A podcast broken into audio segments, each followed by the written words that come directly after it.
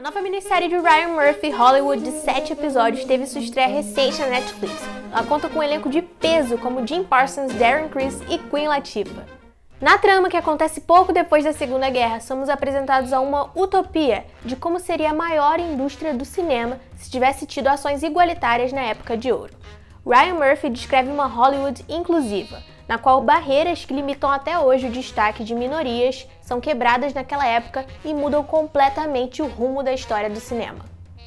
Apesar de contar uma história imaginária do que poderia ser Hollywood nos anos 40, a série tem o seu toque de realidade em algumas situações e personagens que foram inspirados em fatos que aconteceram. Antes de começar, não esquece de se inscrever no canal Press Post e de nos seguir nas redes sociais. Eu sou a Vivi e vamos nessa!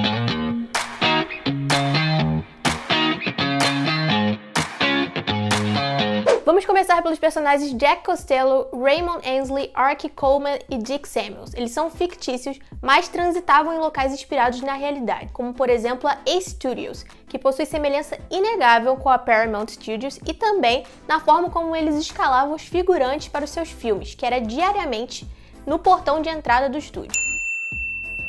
Na trama, o revolucionário filme Meg, que tem como protagonista uma atriz negra, a Camille Washington, interpretada por Laura Harrier, na verdade nunca existiu. Porém, a história da menina que pula do letreiro de Hollywood é real. A atriz Peg Entwistle começou a carreira muito bem fazendo teatro em Nova York, mas em Hollywood a sua vida tomou outro rumo. Ela começou a ser cortada de várias produções, como do filme 13 Women. Ela acabou entrando em depressão por causa disso e tirando a própria vida. Já a personagem de Laura Harrier, Camille Washington, não existiu propriamente, mas com certeza houveram inspirações para sua criação, como Lena Horne, uma atriz afro-americana que se recusava a interpretar papéis que possuíam estereótipos raciais.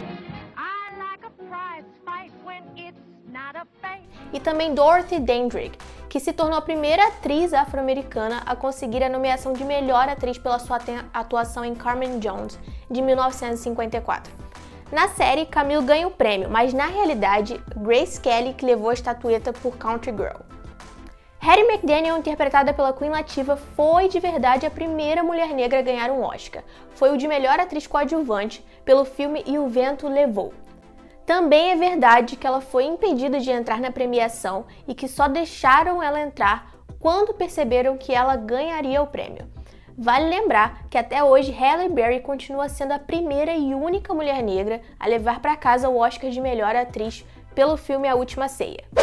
Rock Hudson, estrela do filme E Assim Caminha a Humanidade, foi um ator tipo galã muito conhecido nos anos 50 e 60. Assim como na série, foi o agente de talentos Henry Wilson que descobriu Hudson em 1947 e o aconselhou a mudar seu nome para Rock Hudson, um nome inspirado pelas rochas de Gibraltar e pelo rio Hudson. Rock Hudson de fato era homossexual, porém, como nem tudo é real, ele nunca revelou a sua sexualidade na época como é mostrado na série Hollywood. Isso, na verdade, só veio a público em um artigo publicado pela revista People em 1985.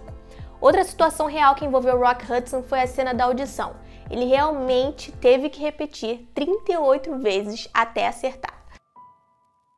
Por falar em Henry Wilson, sim, o caça-talentos da Era de Ouro realmente existiu e era bem conhecido por submeter seus clientes ao teste do sofá. Ele foi o responsável por lançar as carreiras de Lana Turner, Troy Donahan e Rory Calhoun. De acordo com Ryan Murphy, Henry Wilson foi um dos grandes monstros da história de Hollywood. Existe inclusive uma biografia chamada O Homem que Inventou Rock Hudson, Os Rapazes Bonitos e Negócios Sujos de Henry Wilson, que descreve como ele tratava e tirava proveito dos jovens que tinham um sonho de serem atores. Na série, ele é retratado realmente dessa forma, mas seu final é um pouco diferente. Na verdade, Wilson nunca produziu o primeiro filme que retrata um relacionamento entre dois homens. E com o tempo, na vida real, ele perdeu tudo que tinha por causa de abuso de substâncias. Ele acabou morrendo sem nenhum tostão. Os artistas asiáticos também sempre tiveram que lutar por um lugar em Hollywood e comumente eram retratados de forma estereotipada nos filmes. Isso é mostrado na série com a história da atriz Anna May Wong, interpretada por Michelle Krusiek. Na série, a atriz faz uma audição incrível para conseguir o papel de protagonista no filme Terra dos Deuses e perdeu para uma atriz branca porque era contra as regras da MGM na época que proibia exibir qualquer tipo de miscigenação nas telas. O papel então foi dado a Louise Ranier, que realmente ganhou o Oscar pela sua performance no filme. Na série, Anna May Wong leva o Oscar pelo seu papel de apoio em Meg, mas como eu disse antes, o filme nunca existiu. Parasita pode ter ganho o melhor filme em 2020, mas até hoje Miyouchi Umeki permanece sendo a única atriz asiática a vencer o Oscar de melhor atriz coadjuvante por seu papel em Sayonara de 1957. E o posto The Golden Tip? Na minissérie, a história começa quando o aspirante ator Jack Costello, interpretado por David Cornsweet, consegue um bico em um posto de gasolina de fachada, que na verdade funciona como um bordel quando o cliente usa a senha To the Dreamland, ou em tradução livre, para a Terra dos Sonhos. Dreamland. Dreamland. I want to go to Dreamland. Por mais louco que pareça, isso tem uma pitada de realidade já que Scotty Bowers, o homem que inspirou o personagem Ernie West, promovia esses encontros que na maioria das vezes tinham celebridades como Rock Hudson, a atriz Vivian Lee e o compositor Cole Porter. Além de proteger os atores homossexuais e permitir que eles não perdessem a carreira por conta da sua exposição. Em um livro de memórias, Scotty revelou os nomes que frequentavam o posto, mas disse que só fez isso porque a maioria deles já havia morrido. Na série, ele também ganha um papel no filme Meg, mas isso nunca aconteceu, apesar de ele ter se tornado uma figura presente na alta classe hollywoodiana. E aí, qual história de Hollywood você mais gostou? Deixe nos comentários e até a próxima!